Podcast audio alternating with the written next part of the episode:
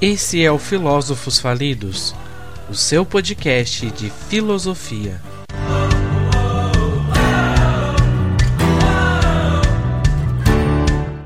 Olá, amigos da sabedoria. Sejam muito bem-vindos ao nosso podcast Filósofos Falidos e vamos receber nossos amigos de podcast. Oi, Gustavo, oi, Iracema, preparados para este último episódio de 2020? Oi, JP, olá, Ira, olá, amigos da sabedoria. É um episódio difícil, hein? É uma aventura hoje complicada, mas estamos aí, vamos para a luta. Gustavo, amigos da sabedoria. Sim, estou preparada para o episódio de hoje, com muita alegria até. Poxa, desde março até dezembro foram muitas coisas que aconteceram com a gente aqui no podcast. Então eu estou em clima de despedida e de comemoração ao mesmo tempo, né? Festejar também por essa conquista ao longo do ano, que foi fazer esse podcast acontecer, né? A gente enfrentou vários desafios, mas conseguiu, estamos aí e vamos para o último episódio do ano. Isso aí! Hoje gostaria de compartilhar com vocês uma mensagem para este fim de ano. A mensagem se chama Uma Ilha Chamada Ano Novo. Esse texto é baseado nas ideias de José Saramago e diz o seguinte: Neste 2020, talvez muitos na despedida do ano nem queiram lembrar dele por conta de tudo que ele foi, e cada um sabe na pele o que ele tocou. Mas não dá para fechar o livro sem ter lido suas páginas.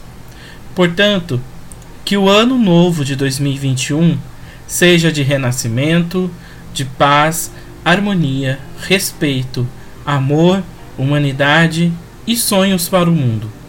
Esse mesmo mundo que em tempos de agora clama por dias melhores, dias sem dores, liberdade. Sabiamente, José Saramago nos fala da ilha. Abro aspas para citar: É preciso sair da ilha para ver a ilha. Não vemos e não veremos o outro se não sairmos de nós. Fecho aspas. Então, sejamos, ousemos, busquemos. Na ilha Ano Novo, sairemos de nós mesmos para assim enxergar o mundo interior, que ora é silêncio, ora é angústia, ora é dor, ora alegria, ora imaginação e assim vai. Ao olhar introspectivamente, será possível conhecer as próprias limitações e compreender que o mundo exterior em muito assusta, limita, oprime, mas que tudo isso é um caminho a ser percorrido.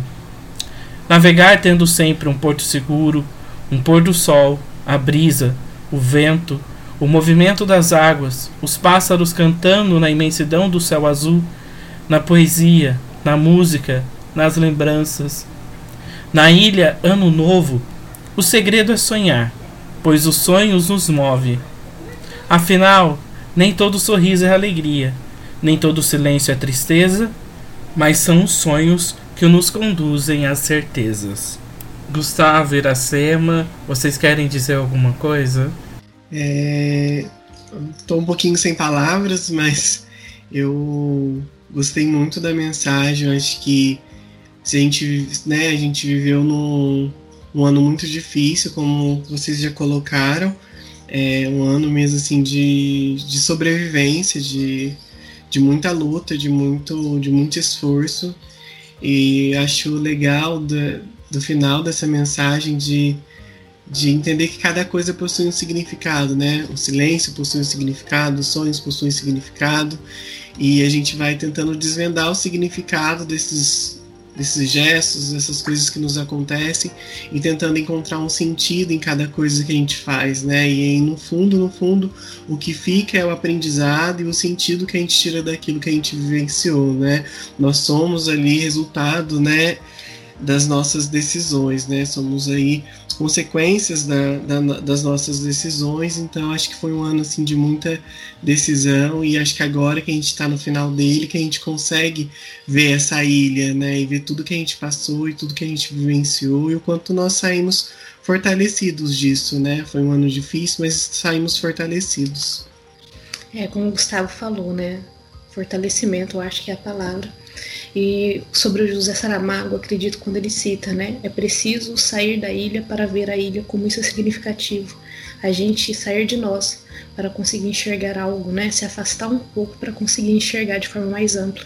E eu acredito que o podcast ao longo do ano fez essa proposta para muitas das pessoas, sair um pouco daquilo que achava que era a única realidade, conhecer novas questões, se afastar um pouco dessa ilha para ver ela ao longe. E que o próximo ano então seja isso também, né? Que a gente consiga se afastar um pouquinho mais para conseguir enxergar de forma mais ampla. E sonhar, né? Como o JP trouxe aí nesse, é, nesse conto, nessa frase, o sonho ele é muito importante, né? Porque é por meio dele que a gente consegue também transformar a realidade. Então isso é muito importante. Muito, muito bonita essa mensagem, gostei muito. E neste episódio de número 28, iremos partilhar uma retrospectiva desse ano de 2020. Um episódio para lembrar de coisas boas e as que não foram tão boas experimentadas por todos nós nesse ano de 2020. Lembramos que você pode participar sempre conosco através do nosso Instagram e do nosso e-mail Agora você pode acessar o nosso site. Isso mesmo. Os filósofos falidos agora possuem um site para vocês poderem acessar todas as informações, todas as histórias, a nossa trajetória, os temas, os assuntos do nosso podcast, além de poderem participar das nossas discussões no fórum e no chat do nosso site. E lá também vocês podem mandar mensagens, deixar sugestões. Por isso é muito importante para nós a sua participação conosco, caros amigos da sabedoria. Todas essas informações vocês já sabem, vocês encontram na descrição do nosso episódio. Por isso, fique com a gente e venha relembrar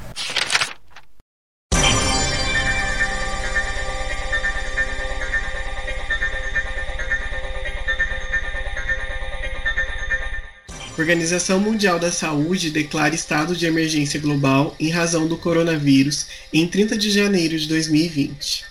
A Organização Mundial da Saúde declarou estado de emergência global em razão da disseminação do coronavírus. A entidade fez o anúncio à imprensa em sua sede em Genebra, na Suíça, após uma reunião com os especialistas.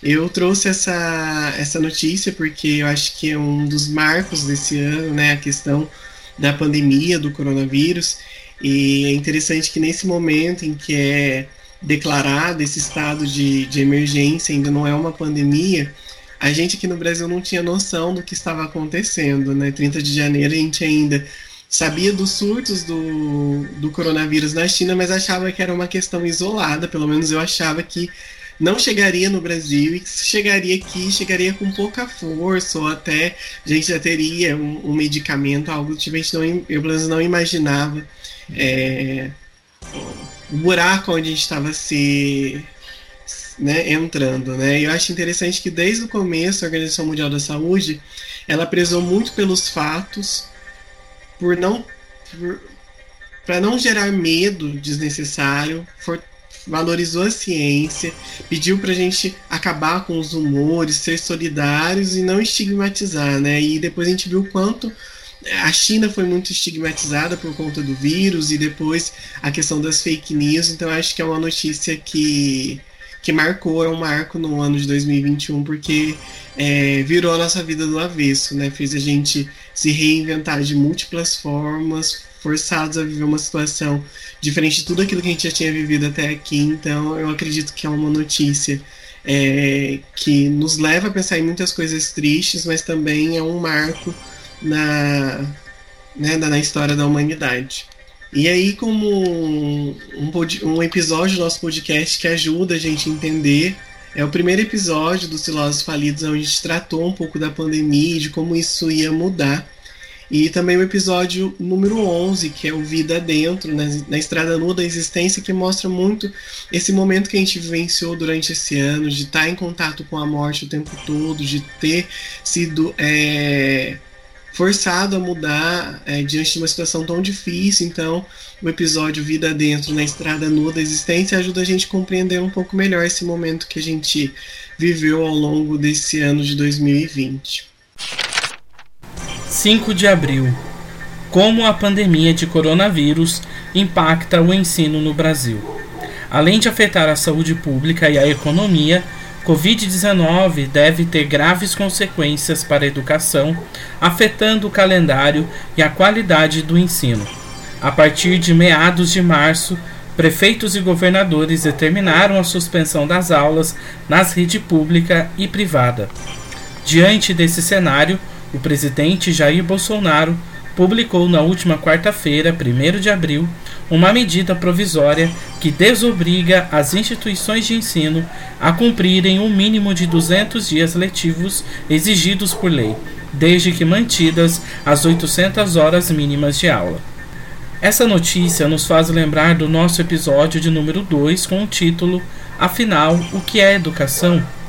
Esse episódio é importante primeiro para a compreensão do que é a educação, que vai além dos muros da escola.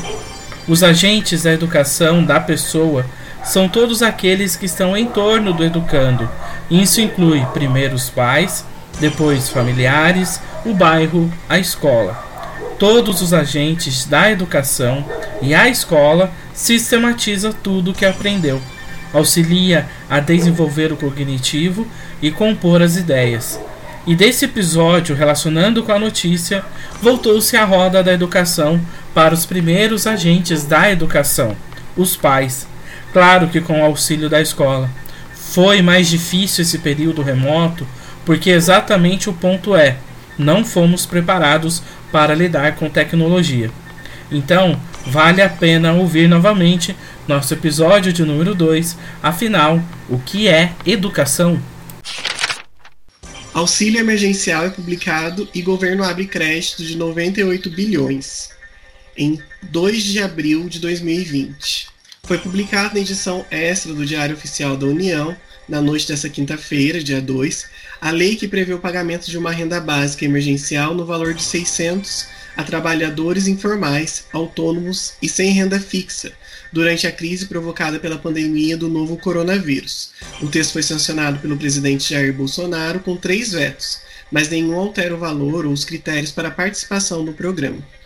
Essa, essa notícia eu considero importante porque o auxílio emergencial ele, ele salvou vidas, né? Tinham pessoas que não tinham é, nada além do auxílio emergencial e foi ali uma, uma, uma questão que, né, primeiro, a proposta era um valor bem abaixo de 600 e por uma pressão da, da oposição, esse valor foi é, aumentado para 600 reais e é assim um, um marco porque, como eu disse, pessoas só conseguiram sobreviver na pandemia por conta desse auxílio emergencial. Então, foi uma medida que, que salvou vidas e, e que é algo que ainda ressoa, porque a gente não sabe como que vai ficar essa questão da pandemia para o próximo ano, então o auxílio continua, não continua, tem pessoas que dependem disso para sobreviver, e eu acho que é um episódio que ajuda a gente a compreender é, essa questão né, do, do governo dar suporte para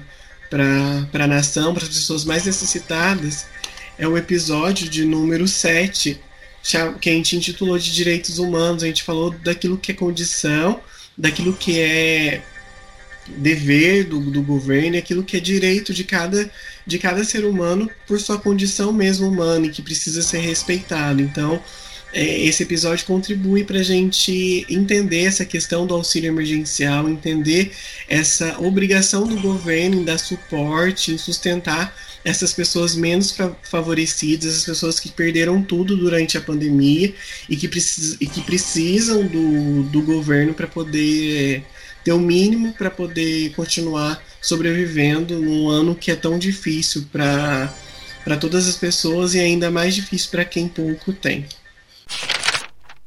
Então chegamos a junho. Era 10 de junho de 2020. Bolsonaro recria Ministério das Comunicações e entrega pasta a genro de Silvio Santos. Era uma noite de quarta-feira quando o presidente Jair Bolsonaro anunciou o desmembramento do Ministério da Ciência e Tecnologia e a recriação da pasta das comunicações. E para o posto de novo ministro foi nomeado o deputado Fábio Faria, do PSD, esposo da apresentadora Patrícia Bravanel e genro de Silvio Santos, dono da rede de televisão SBT. Dentro das atribuições da pasta, estaria também incorporada a ela a SECOM, que é a Secretaria Especial de Comunicação Social, responsável por divulgar as ações do governo, o contato institucional com veículos de comunicação e distribuição da verba de publicidade oficial.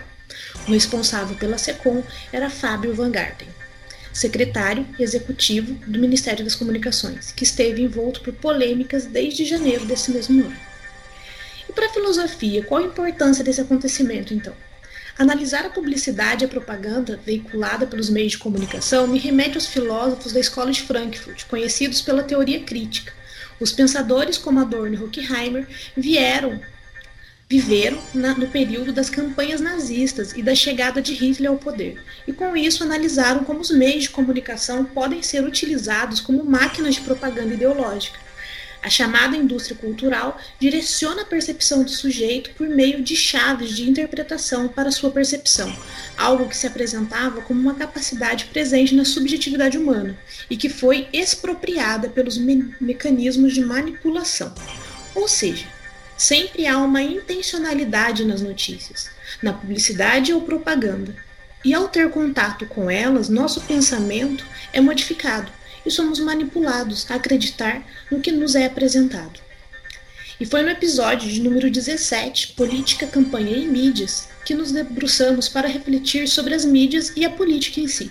Por isso, deixo aqui a indicação desse episódio para a gente refletir acerca né, de quais são as consequências, então, desse acontecimento que foi em junho, que você recria, então, né, essa pasta das comunicações, e várias questões vão se desdobrar depois disso, né? Então deixo aqui a indicação desse episódio para você entender melhor um pouquinho mais acerca desse acontecimento. 25 de junho, Bolsonaro anuncia professor Carlos Alberto Decotelli como novo ministro da Educação. O presidente Jair Bolsonaro anunciou nesta quinta-feira, dia 25, por meio de uma rede social, a nomeação do professor Carlos Alberto Decotelli da Silva para o cargo de ministro da Educação. Ele sucederá Abraham Van Traub, que após 14 meses anunciou demissão na semana passada para assumir um posto de diretor representante do Brasil no Banco Mundial em Washington, nos Estados Unidos. Decotelli será o primeiro ministro negro e o terceiro ministro da Educação do governo Bolsonaro. Antes de Van Traub, Ricardo Vélez Rodrigues permaneceu pouco mais de três meses no comando da pasta. Após o anúncio de Bolsonaro, o decreto com a nomeação do novo ministro foi publicado na versão eletrônica do Diário Oficial da União. Sobre essa notícia, falamos no nosso episódio de número 10 com o título A Vida enquanto Espetáculo. Falamos não apenas a nomeação de Decotelli, mas o que fora descoberto após a sua nomeação para a pasta. Segundo notícias, o recém-nomeado para o Ministério da Educação fora investigado por falsidade ideológica ao incluir em seu currículo a formação inverídica de que havia concluído o doutorado. Ele sofreu tanta pressão para deixar o cargo que, após cinco dias de sua nomeação, entregou uma carta ao presidente da República pedindo sua demissão. No episódio do nosso podcast, falamos sobre parecer haver uma necessidade entre as pessoas por se mostrarem muitas vezes quem elas não são. Então, mais um episódio que vale muito a pena escutar e é o episódio número 10, A Vida enquanto Espetáculo. 26 de junho.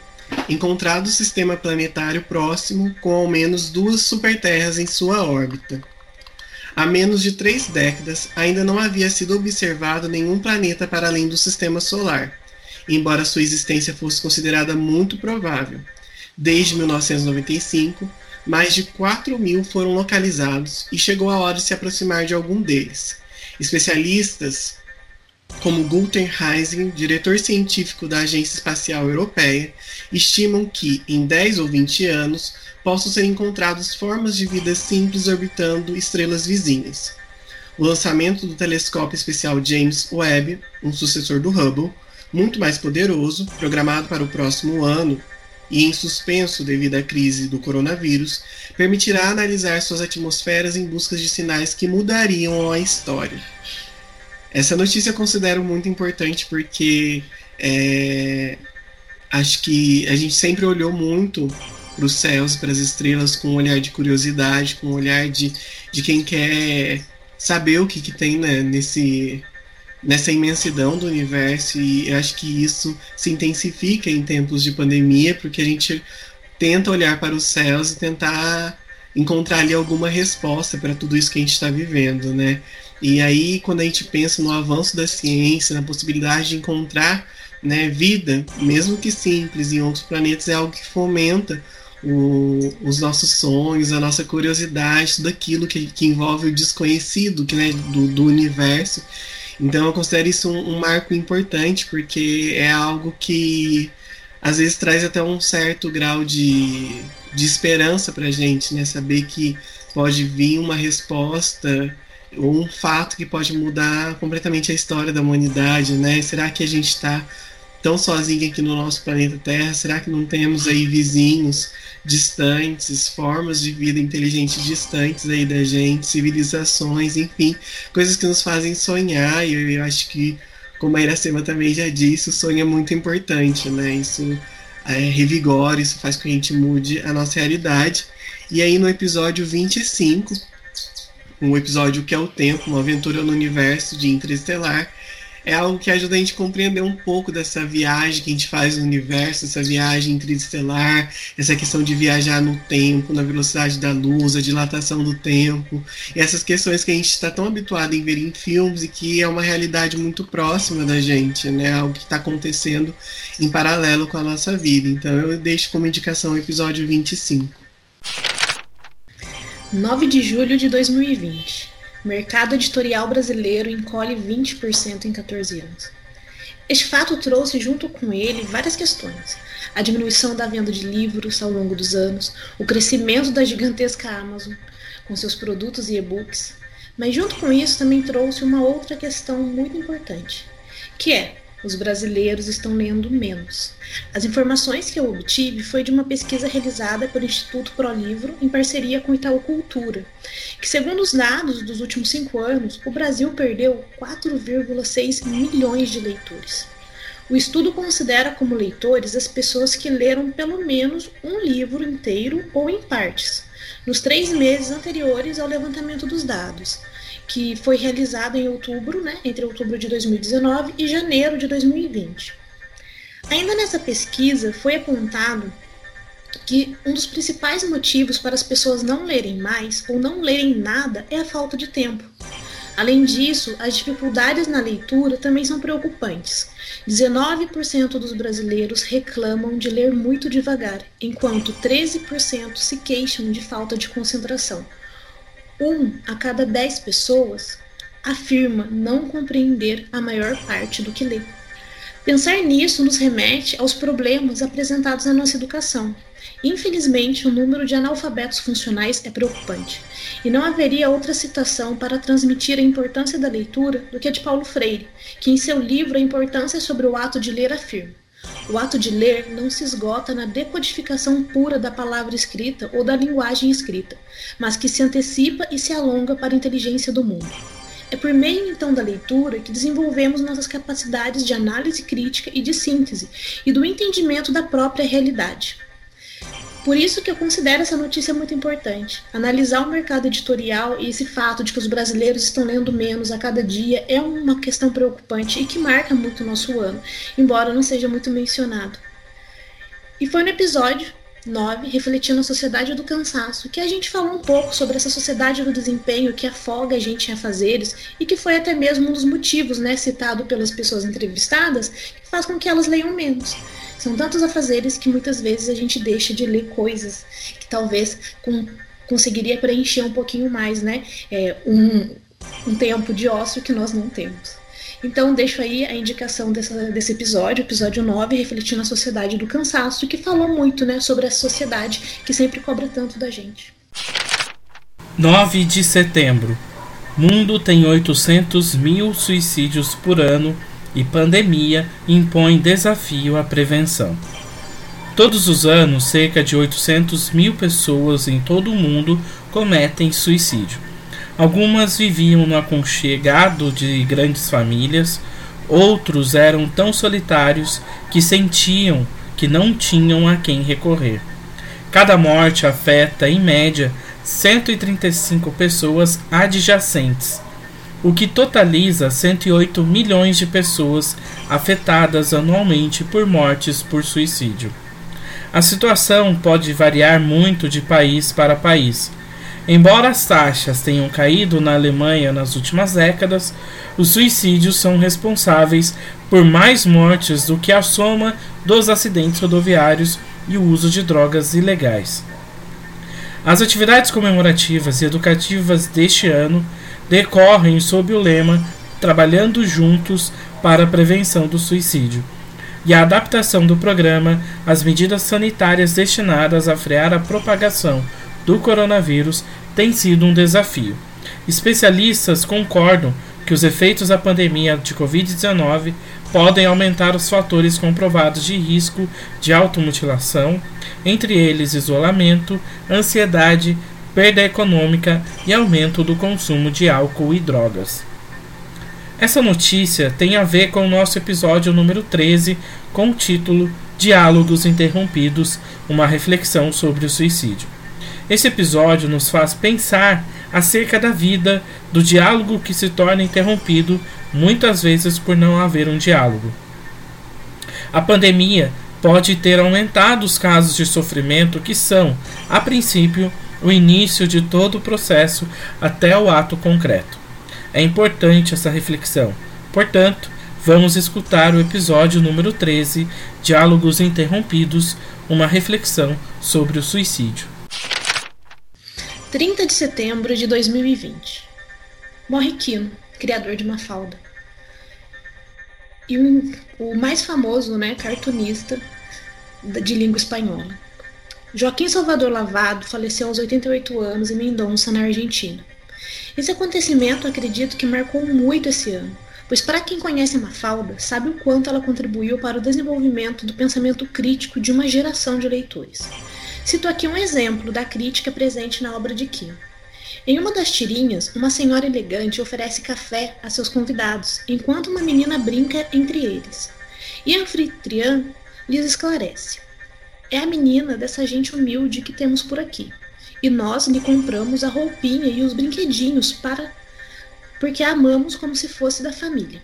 A roupinha que a menina veste é o uniforme de empregada, com touca e seu e seu redor se vêem os brinquedos, todos no tamanho adequado para a sua idade: uma vassoura, uma tábua de passar, um espanador e um esfregão. Então este é um exemplo, né, do quanto que o Quino ele foi crítico ao longo dos anos na hora de desenvolver a Mafalda.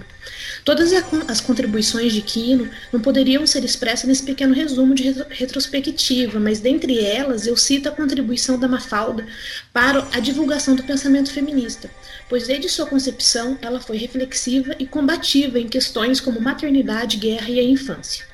Em uma entrevista, o próprio cartunista chegou a afirmar, aqui eu cito, Sempre acompanhei as causas de direitos humanos em geral, dos direitos das mulheres em particular, a quem desejo sorte em suas reivindicações.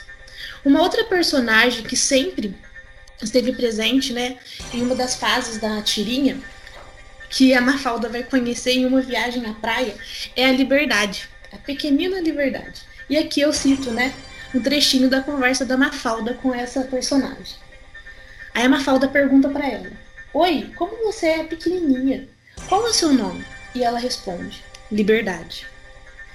A Mafalda olha, analisa ela e ela, a Liberdade, fala para Mafalda: Já tirou a sua conclusão estúpida? Todo mundo tira uma conclusão estúpida quando me conhece. Então, essa é a cena onde a Mafalda conhece a liberdade, que é um dos personagens que o Kino vai criar, que vai ajudar muito a gente a refletir acerca da realidade. Eu não vou citar nenhuma outra tirinha, né? Eu deixo aqui o convite para vocês que não conhecem a obra do Quino para se dedicar um pouquinho a descobrir esse universo magnífico da Mafalda, tá? E assim como o Quino também, né, é um defensor dos direitos humanos, foi, nós aqui dos filósofos falidos também somos, e aqui eu também cito, o Gustavo já citou, mas eu cito de novo, o episódio número 7 dos direitos humanos, quando a gente refletiu bastante sobre esse assunto. 6 de outubro, o que é a fadiga da pandemia e como é possível combatê-la, segundo a OMS. A Covid-19 está cobrando um alto preço emocional em toda a Europa, assim como o mundo todo, gerando níveis crescentes de apatia em algumas populações, alerta a Organização Mundial da Saúde, a OMS. Uma pesquisa recente da organização estima que essa fadiga da pandemia chega a 60% da população em alguns grupos. Muitas pessoas estão se sentindo menos motivadas a seguir comportamentos preventivos depois de conviver por meses com alterações na rotina e incertezas, diz a OMS. Apesar de cansadas, as pessoas devem manter os esforços para combater o vírus, diz o documento, lavando as mãos, cobrindo o rosto com máscaras e adotando o distanciamento social. O médico diretor regional da OMS para a Europa diz que o cansaço é esperado nessa fase da crise. Segundo ele, desde que o vírus chegou ao continente europeu, há oito meses, os cidadãos fizeram enormes sacrifícios para conter a Covid-19. O custo foi altíssimo, algo que esgotou todos, independente de onde vive ou do que faça. Nessas circunstâncias é fácil e natural sentir-se apático e desmotivado, sentir cansaço. Essa notícia me fez lembrar o nosso episódio que mais teve reproduções ao longo do nosso ano, desde a sua publicação, que é o episódio que a nossa colega Iracema já apontou, o episódio número 9, com o título Refletindo a Sociedade do Cansaço. Hoje esse episódio conta com a marca de 129 reproduções. Parece que o cansaço se fez de outra maneira, ele se adaptou, se assim posso dizer. Atitude de estado de alerta diante na pandemia exigiu demais de nossa atenção e preocupação, somado com a exaustão de nossos trabalhos home office, que parece que se trabalha muito mais do que estando presencialmente nos locais de trabalho. Além dos afazeres domésticos, isso gerou novas formas de exaustão. Portanto, vale muito a pena irem e escutarem o nosso episódio número 9, Refletindo a Sociedade do Cansaço. 22 de outubro de 2020. Queimadas na Amazônia em 2020 passam um número registrado em todo o ano de 2019.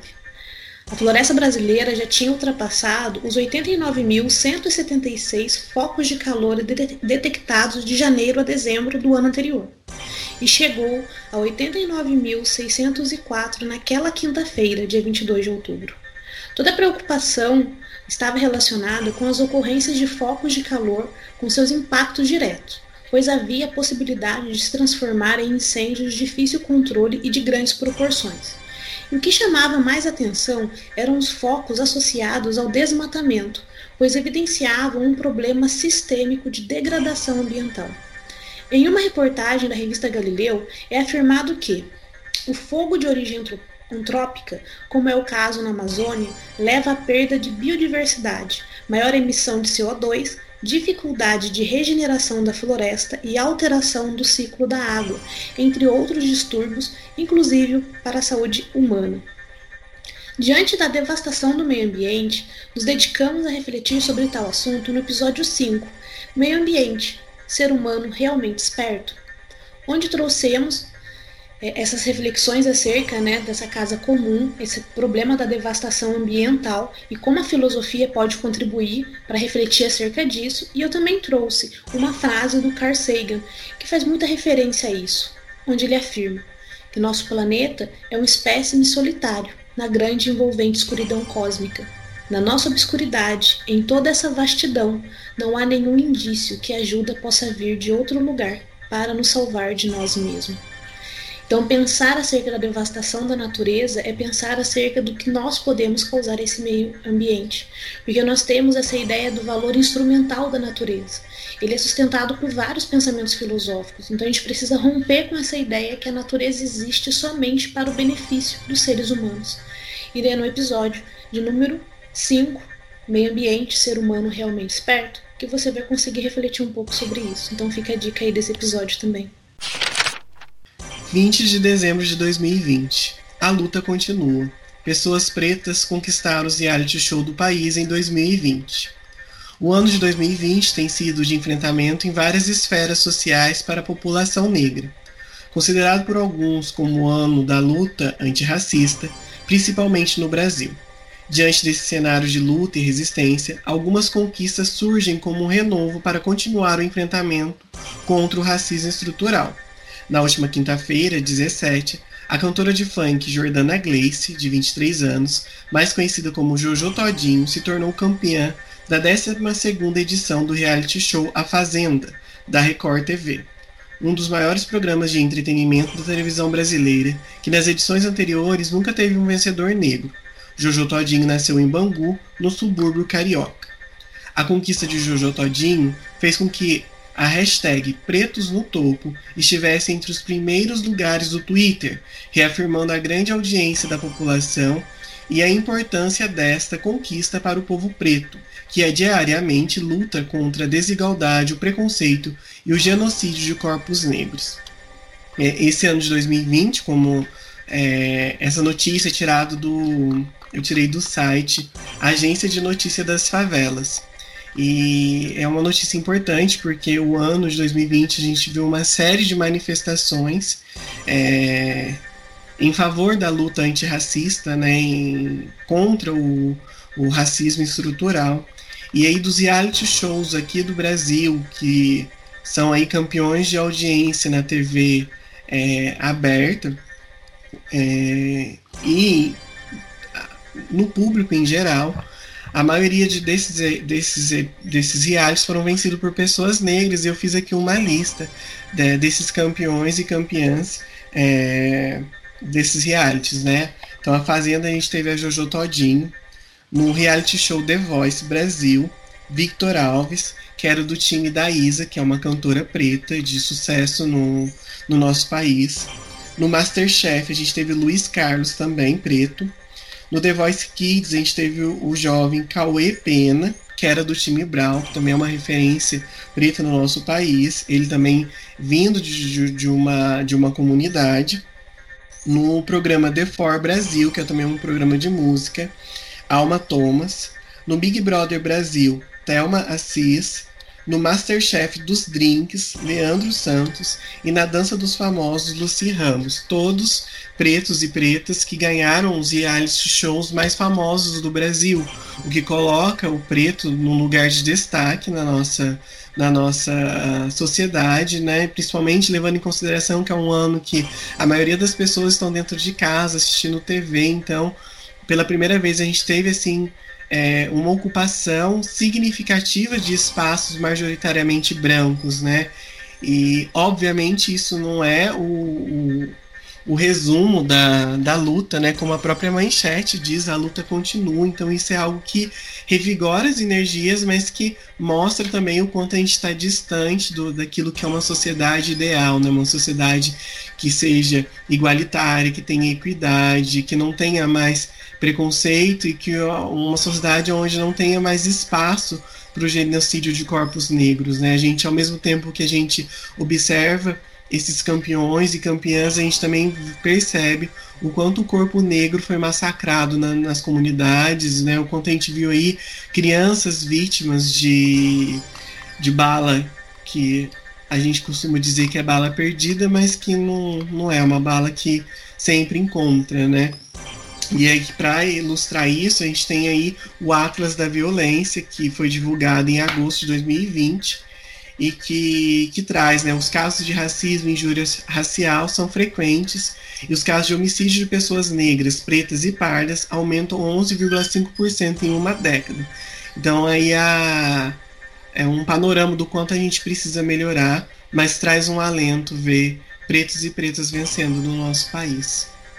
Então, como a luta continua, né, eu deixo como indicação o episódio número 6, por uma postura antirracista, que é um episódio que eu considero um marco na, na, na, na história, na breve história do nosso podcast. É um, um episódio de necessário, urgente, uma prestação de serviço, onde a gente aprofundou na, no tema do racismo e mais do que isso, a gente mergulhou no que, no que é o, o ideal, né?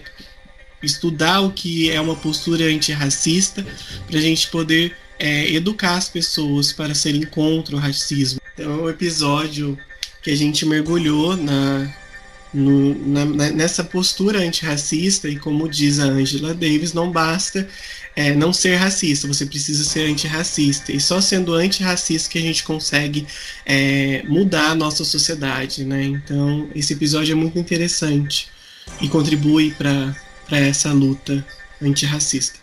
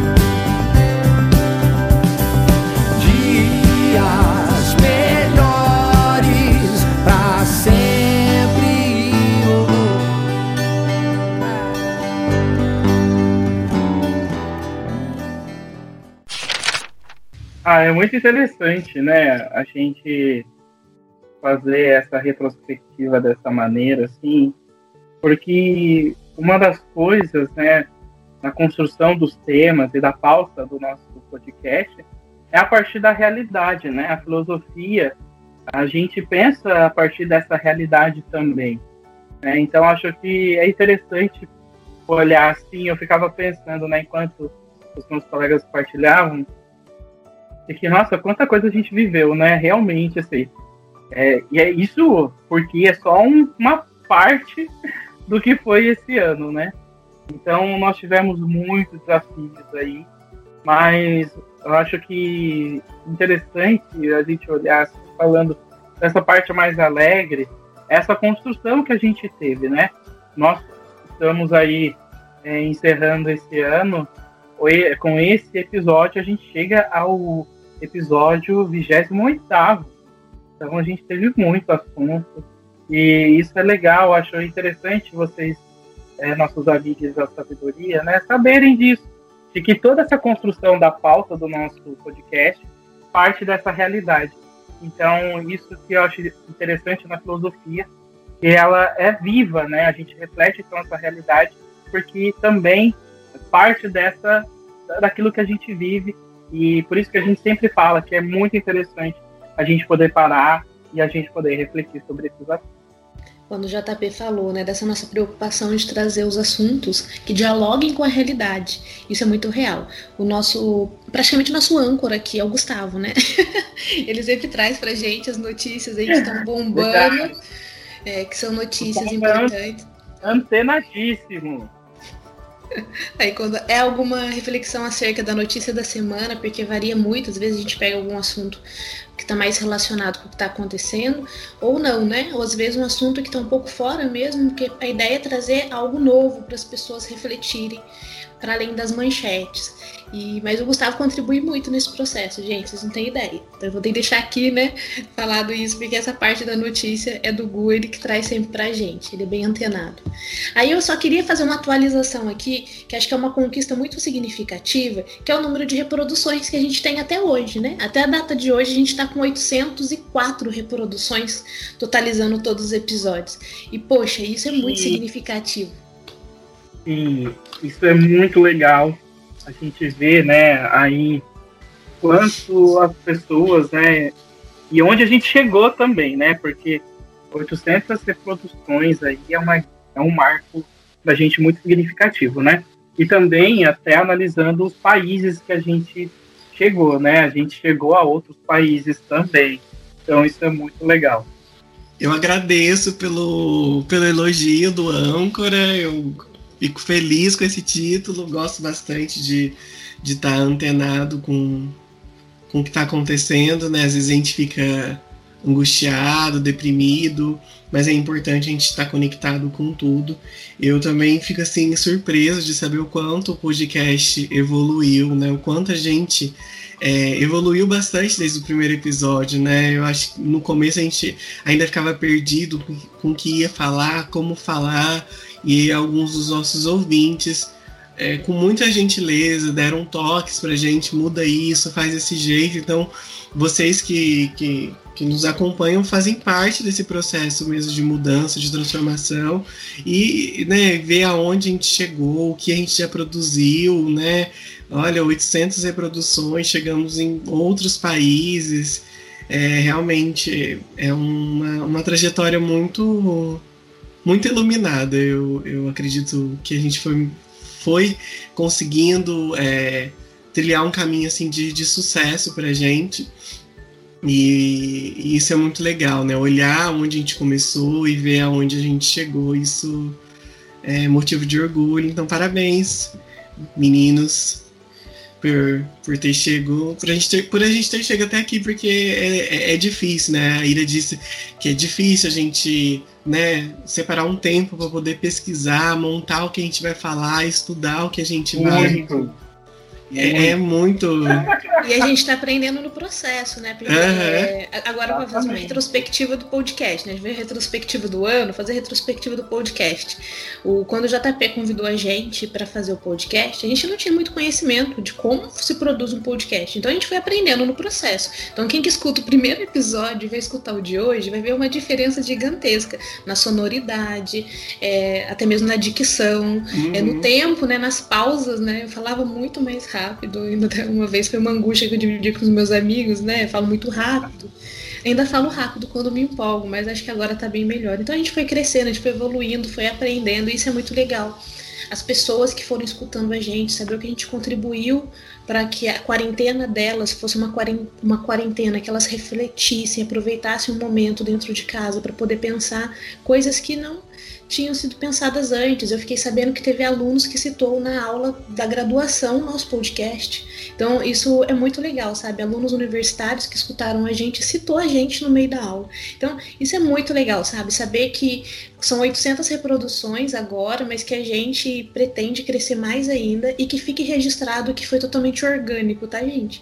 Totalmente, 100% orgânico. A gente ainda não, não fez nenhum tipo de impulsionamento na nossa, nas nossas redes. A gente está tentando crescer de forma orgânica mesmo. Então, isso é muito significativo, é mais ainda, né? Num tempo onde há disputas muito grandes nas redes sociais, todo mundo quer falar todo mundo quer ser ouvido, né? Então, para a gente conquistar esse pequeno espaço é maravilhoso, porque a ideia aqui é forma, de forma voluntária mesmo trazer uma reflexão para vocês e aprender também, né? Eu, só, eu acho que a gente está sentindo falta de aprender um pouco também, né? O pessoal só elogia, a gente está precisando de umas críticas. Isso é, é, é, muito importante mesmo, né? Comentar, porque é, esse momento a gente se reúne, a gente aprende bastante porque hoje, né, eu vejo muito mais, eu senti na pele, porque é, ao longo desse ano a gente fez muitas lives, as conversas, a maioria das vezes eram todas online, enquanto isso ajuda a nossa desenvoltura também no próprio falar mesmo, né? Então isso ajuda a gente bastante. E aqui fazendo uma, uma menção, né? A gente falou aí dos países, só para falar, né? Para os países que a gente chegou. E agora pegando dados exatos. Então, a gente foi reproduzido aí em nove países, correspondendo 77% no nosso país, né, no Brasil, 19% é, nos Estados Unidos e os outros 1% correspondendo à Irlanda, Paraguai, Guatemala, Colômbia, Alemanha, Itália e Singapura. Então, a, quem a gente agradece também, né? A, essas reproduções, vamos escutar. Aí isso é um, uma alegria imensa para a gente, né? Um crescimento imenso. Então, é, é um momento de muita alegria. É, completar aí o que a Iracema disse, né? Do quanto a gente é, é natural, né? O nosso podcast, né? O quanto é tudo muito orgânico mesmo. A gente não tem esse investimento para poder impulsionar. E acho que isso é quase que um ato de resistência num, num ambiente que é muito hostil, né? Com aquilo que é novo, com aquilo que é pequeno, né? A gente não, não a gente tem aí outros podcasts com alto investimento, que, né, que tem uma estrutura para que consegue é, atingir mais pessoas, então a gente se manter orgânico nisso tudo é um ato mesmo de resistência e eu também né, reforço o quanto, o quanto eu aprendo com o podcast, né, a possibilidade de estar aqui conversando, né, ninguém vem com a cara e a coragem para cá para poder gravar, né, a gente estuda, a gente se prepara e isso, né, com certeza tem é, influência, muda, tem consequências naquilo que eu desenvolvo na minha vida profissional, na, na minha vida acadêmica, enfim. Então, esse podcast é, é um misto de, de sensações. A gente aprende, a gente transmite conhecimento, a gente a gente faz de tudo um pouco, mas tudo de forma natural. Isso é muito legal, né? A gente pensar nisso. Não sei se os, os, futuros planos aí envolvam, sei lá, um impulsionamento, né? Talvez a gente queira crescer, mas como o Gustavo falou, vai ser de forma natural, né? Aos poucos a gente vai crescendo. O JP hoje anunciou, né, o, o site, então isso já é outra conquista. É tudo a gente que faz, tá, gente? A gente faz tudo aqui. A gente faz roteiro, né? O JP se responsabiliza por isso. A gente, cada um aqui assume uma responsabilidade, a gente vai fazendo.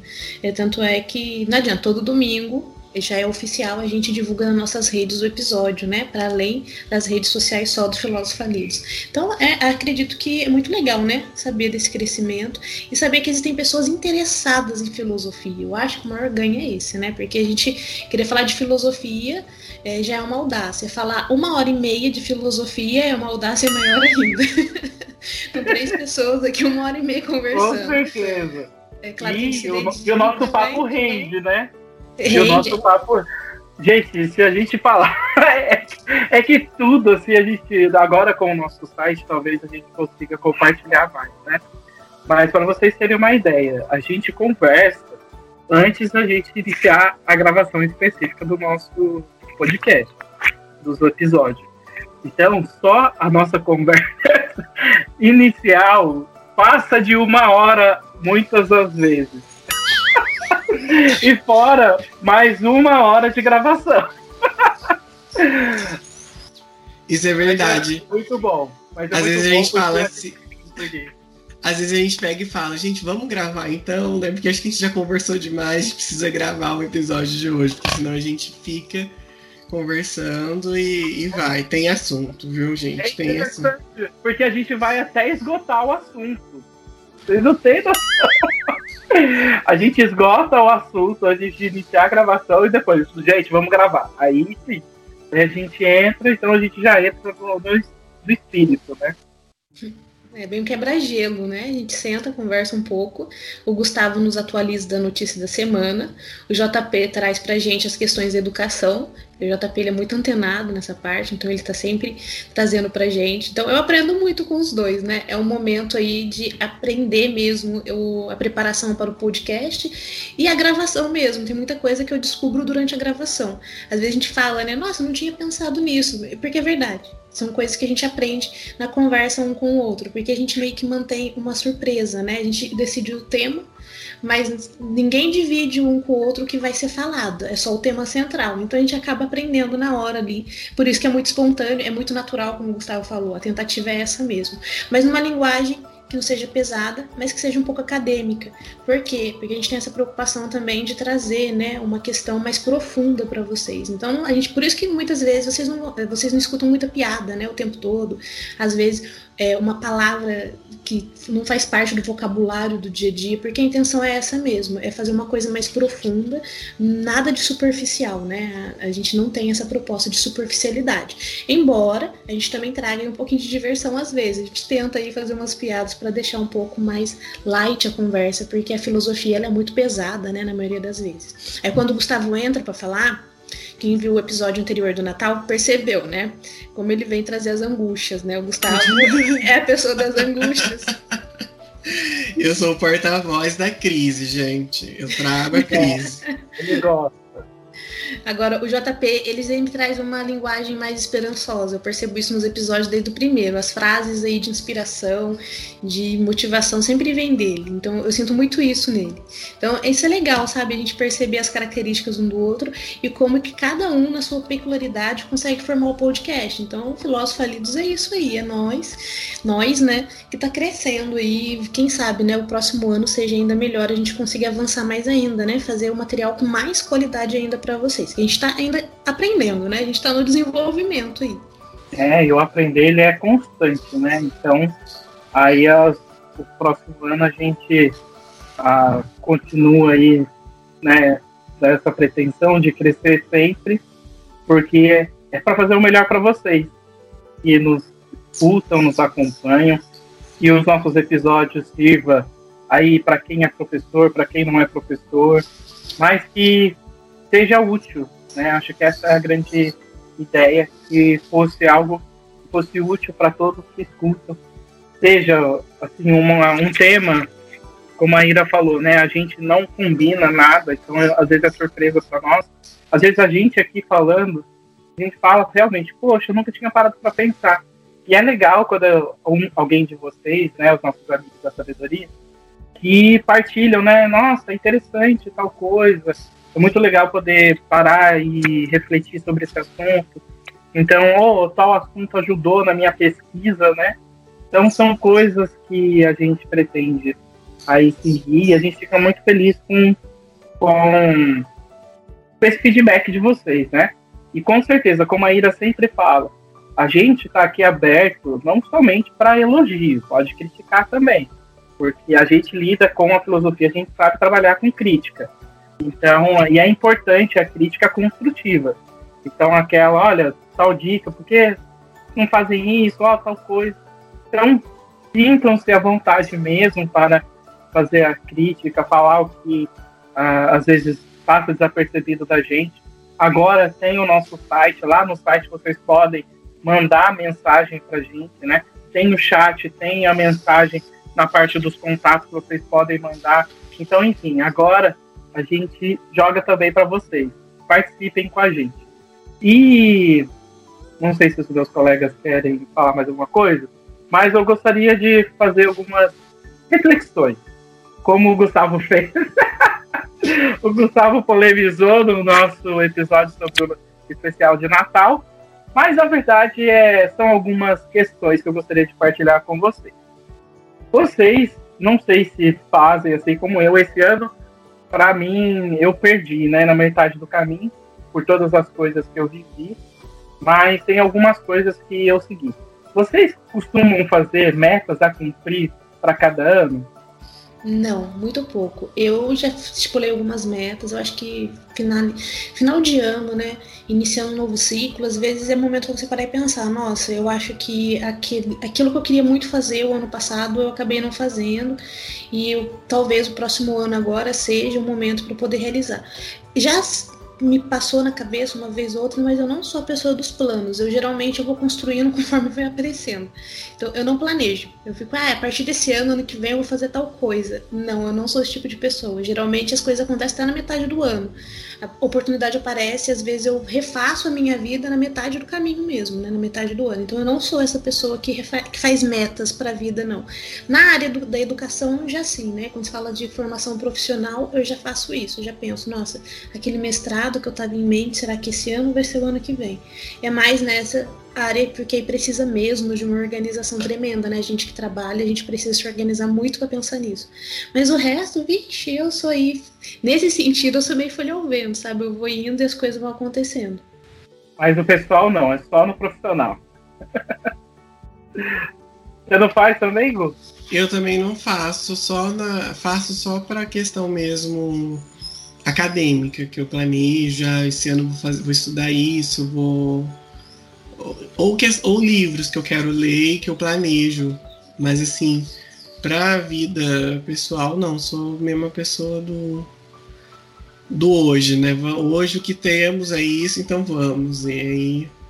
Mas também sou super aberto se tiver que desfazer uma coisa, como a Ira sempre disse, de, de construir ali. Na, na metade do ano tem que mudar a, a rota e não tem problema com isso não, consigo consigo fazer também. Bom, eu já sou. Eu faço todos os anos uma lista. É que esse ano eu perdi a minha lista no meio da mudança, né? Que eu voltei morar com os meus pais. Mas algumas das coisas eu consegui cumprir, né? Outras vieram por acréscimo, outras a gente se adaptou aí, né? Então daí eu ia falar, né? Dessa lista, né? Que vocês conseguiram cumprir. Então vocês não fazem, fazem na parte profissional ou alguma área específica, mas tudo bem. Então, gostaria de saber de vocês, né, fazendo uma retrospectiva também agora particular, quais são as coisas que vocês apaixonaram de fazer esse ano? Eu tive a oportunidade de aprofundar na fotografia. Era algo que eu amava demais, eu sempre gostei muito e agora por conta do isolamento mesmo estive em casa. Então como a gente está mais dentro de casa não poderia sair. E a, então há uma redução também na questão do trabalho. Para que a gente trabalhe mais tem períodos específicos que eu não preciso me deslocar até o trabalho por exemplo. Então até o tempo de se arrumar tomar um banho almoçar isso também ficou diferente. Então eu consegui encaixar, quer dizer, consegui não, eu dei um jeito de encaixar aí os estudos em fotografia e consegui, e criei coragem, né, para comprar uma câmera. Eu acho que uma das grandes paixões, acho que foi essa pergunta mesmo, né, é, para esse ano foi isso, é conseguir me aprofundar em algo que eu sempre gostei muito, eu sempre tive uma paixão muito grande e esse ano eu consegui fazer, até que enfim, sabe? Caramba, meu, é algo que eu desejava desde a adolescência e agora aos 31 anos eu consegui concretizar. Muito por causa do momento mesmo, foi essa circunstância que fez eu decidir, falar, poxa, é, hoje eu tô aqui, amanhã eu não tô. É, as incertezas da questão profissional mesmo, a gente não sabe até quanto permanece no trabalho, a gente que trabalha em empresa privada, eu preciso fazer outras coisas, né? Eu tenho que me preparar para outras possibilidades. Aí foi o que aconteceu, né? Então foi uma das, das paixões, né, deste ano, acho que é conseguir me aprofundar na fotografia e aos poucos aí eu tô evoluindo. Uma coisa que eu me apaixonei é, fazendo esse ano é o podcast, que eu achei que não era uma coisa que estava nos meus planos, nunca pensei em fazer parte de um podcast. Então, é uma coisa que, que eu me apaixonei fazendo, que de certa forma me aproximou muito da realidade de, da, da sala de aula no ensino, no, no sentido assim do, do professor, sabe? Me fez reacender esse professor que, que mora dentro de mim. É, então foi uma coisa que eu me apaixonei fazendo durante esse ano. Uma coisa que eu também me apaixonei muito, estava já né, namorando com isso, é a, a questão da, da, psicanálise, o set analítico, tanto é que é algo que me impulsionou a estar tá cursando psicologia para entender muito mais dessa clínica, como que ela funciona. Então foi algo que eu me apaixonei também e que eu não que não estava nos meus planos mais uma vez. Nunca nunca passou pela minha cabeça fazer psicanálise, estudar psicanálise, estudar psicologia agora. Foi algo que aconteceu e que eu estou apaixonado também. Acho que como a Iracema falou, né, desse ano ser um ano de aprendizado, é, tem uma frase do Viktor Frankl, que é o autor que eu estudei na minha monografia de filosofia, que eu gosto muito, tenho um carinho muito grande. Hoje eu não estou tão próximo dele, me, me envolvi com outras áreas, mas é um autor que eu sempre gosto de visitar, sobretudo em tempos de crise, porque ele tem muito a dizer. E quando a Ira fala que foi um ano de aprendizagem, eu é, sempre lembro, toda vez que penso nisso, eu lembro numa frase dele, em um de seus livros, que abro aspas para citá-lo. Em geral, é verdade. As pessoas só enxergam o campo de restolho da transitoriedade. Não veem as tulhas cheias de grãos nas quais depositaram os frutos de suas vidas, as ações praticadas, as obras realizadas, os amores amados, os sofrimentos corajosamente sofridos. Fecho aspas. Então, acho que a gente precisa olhar para esse ano e ver nele um celeiro onde a gente guardou tudo aquilo que, que a gente conseguiu colher. Então, as nossas ações, as nossas obras realizadas, os nossos amores amados, os nossos desamores, os nossos sofrimentos, tudo aquilo que a gente viveu com coragem, a gente precisa olhar para isso, né? E não só pensar naquilo que é transitório, naquilo que passou, mas naquilo que a gente fez, naquilo que a gente vivenciou e que está salvo para sempre na nossa memória. Então, queria agradecer a você, amiga da sabedoria, que ficou com a gente esse ano, né? Não só nesse episódio, mas durante esse ano. É, agradecer pela sua paciência, pela sua persistência, pela sua coragem e vontade de, de querer aprender, de, de escutar podcast, separar um, um tempo da sua vida, da sua correria aí, para poder escutar a gente. Agradeço ao JP pelo convite do podcast, né? Porque partiu dele esse convite. Eu fico ainda, como eu disse, surpreso de saber aonde a gente chegou. Então, obrigado, JP, por essa oportunidade. Agradeço a Ira pelas conversas que a gente tem, por, eh, pelas coisas que você sempre traz aqui pro podcast, né? É engraçado porque nós três somos o oposto um do outro, né? Em termos de pesquisa, né? O, o João é do Schopenhauer, a Ira é mais frankfurtiana. Eu acho que eu tô assim meio na hermenêutica, né? Ele um leio o outro, vou me identificando. Gosto muito de, de Paul Ricoeur, de psicanálise, então acho que eu tô nesse meio aí. E o quanto a gente se dá bem aqui, né? Mesmo sendo tão opostos, a gente consegue dialogar bem, construir uma narrativa muito legal. Então agradeço vocês por isso e por essa oportunidade maravilhosa. Queria agradecer também, né, em primeiro lugar, a todas as pessoas que param para nos escutar, os amigos da sabedoria. É, tudo isso aqui é pensado para vocês. É, a gente começou, né, sempre falando para a gente, ah, vai ser um momento para a gente poder aprender, poder estudar também, parar para estudar um pouco de filosofia. A gente que está trabalhando em áreas tão distintas aí da questão da própria pesquisa filosófica. Então a gente começou com a, meio que essa desculpa para si mesmo, mas a verdade é que a preocupação é com quem escuta, né? A ideia é bem essa, é você que está aí, que para, que reserva esse tempinho para escutar a gente. É, a gente pensa em vocês quando a gente faz esse episódio, né? Esses episódios. Então queria agradecer aos amigos da sabedoria que nos acompanharam desde o começo, alguns que chegaram aí pelo caminho e espero, né, que o próximo ano aí seja tão enriquecedor para vocês e para a gente também dentro das reflexões filosóficas que a gente traz. Não só filosóficas, né, que a gente consegue, a gente tenta juntar um pouquinho de cada um, né, que a gente também traz outras áreas além da filosofia, sociologia, geografia, história, literatura e tantas outras áreas, né, da psicologia também. O Gustavo vem aqui trazendo grandes contribuições para a gente. Isso que é legal, né, é tentar fazer esse diálogo acontecer, essa construção. Então, queria agradecer muito ao JP e ao Gustavo pela construção do ano, é, pela paciência né, ao longo do ano, porque fazer um trabalho em conjunto de forma voluntária, gente, não é uma tarefa fácil, tá? É, é muito complicado porque a gente tem que é, relacionar, né, tentar se organizar dentro da nossa rotina manter uma boa convivência entre a gente, é isso que a gente está de forma remota. a gente não chega a ficar presencialmente. Mas essa paciência mesmo um com o outro, é, na, na gravação, nos atrasos, ah, hoje a gente não consegue gravar, vamos gravar no outro dia, e essa disposição, né? Eu agradeço muito, porque se não, for, se não fosse essa disposição de cada um dos dois, o, o, filósofo Falidos não existiria, né? Então agradecer a isso também, tá? Essa disponibilidade de vocês dois e ao JP pelo convite, né? Como o Gustavo falou, foi ele que convidou a gente aí para fazer parte desse projeto, que é um projeto que está só no começo, gente, gravem isso. A gente está só começando. Então um grande beijo a todos. É, espero que o, a, o final de ano né, seja maravilhoso para todos vocês, para aqueles que faz aí essa reflexão do ano, as metas para o próximo ano.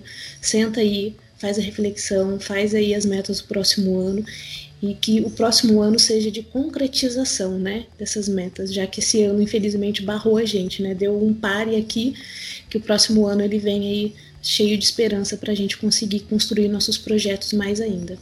Então, um grande beijo e até o próximo ano, gente.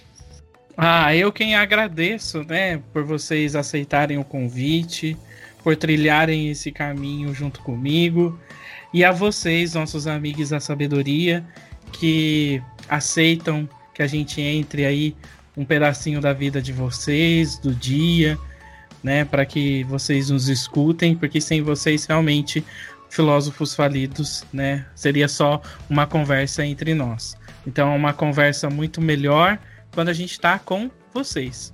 Né? Então agradeço muito ao Gustavo, a Iracema, por estarem juntos, pelas delicadezas, né, como a Ira falou, que são importantes. E realmente tem hora que não dá pra gente gravar, então a gente vai lá, gente, não dá para gravar, preciso gravar mais cedo, preciso, né? Então tem essas delicadezas, isso é muito importante.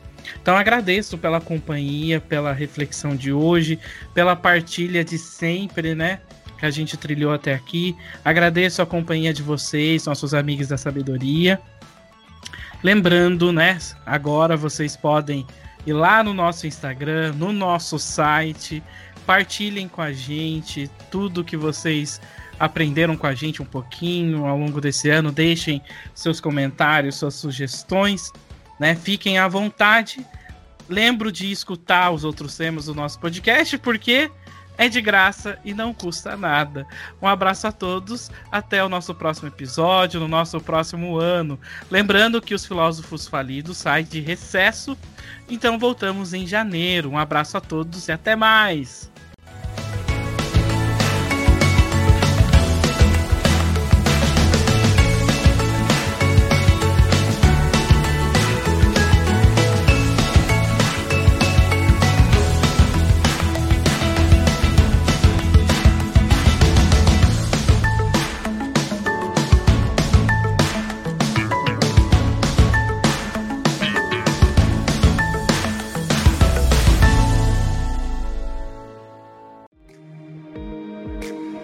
Você acabou de ouvir o podcast Filósofos Falidos, com apresentação Gustavo Chagas, Iracema e João Paulo.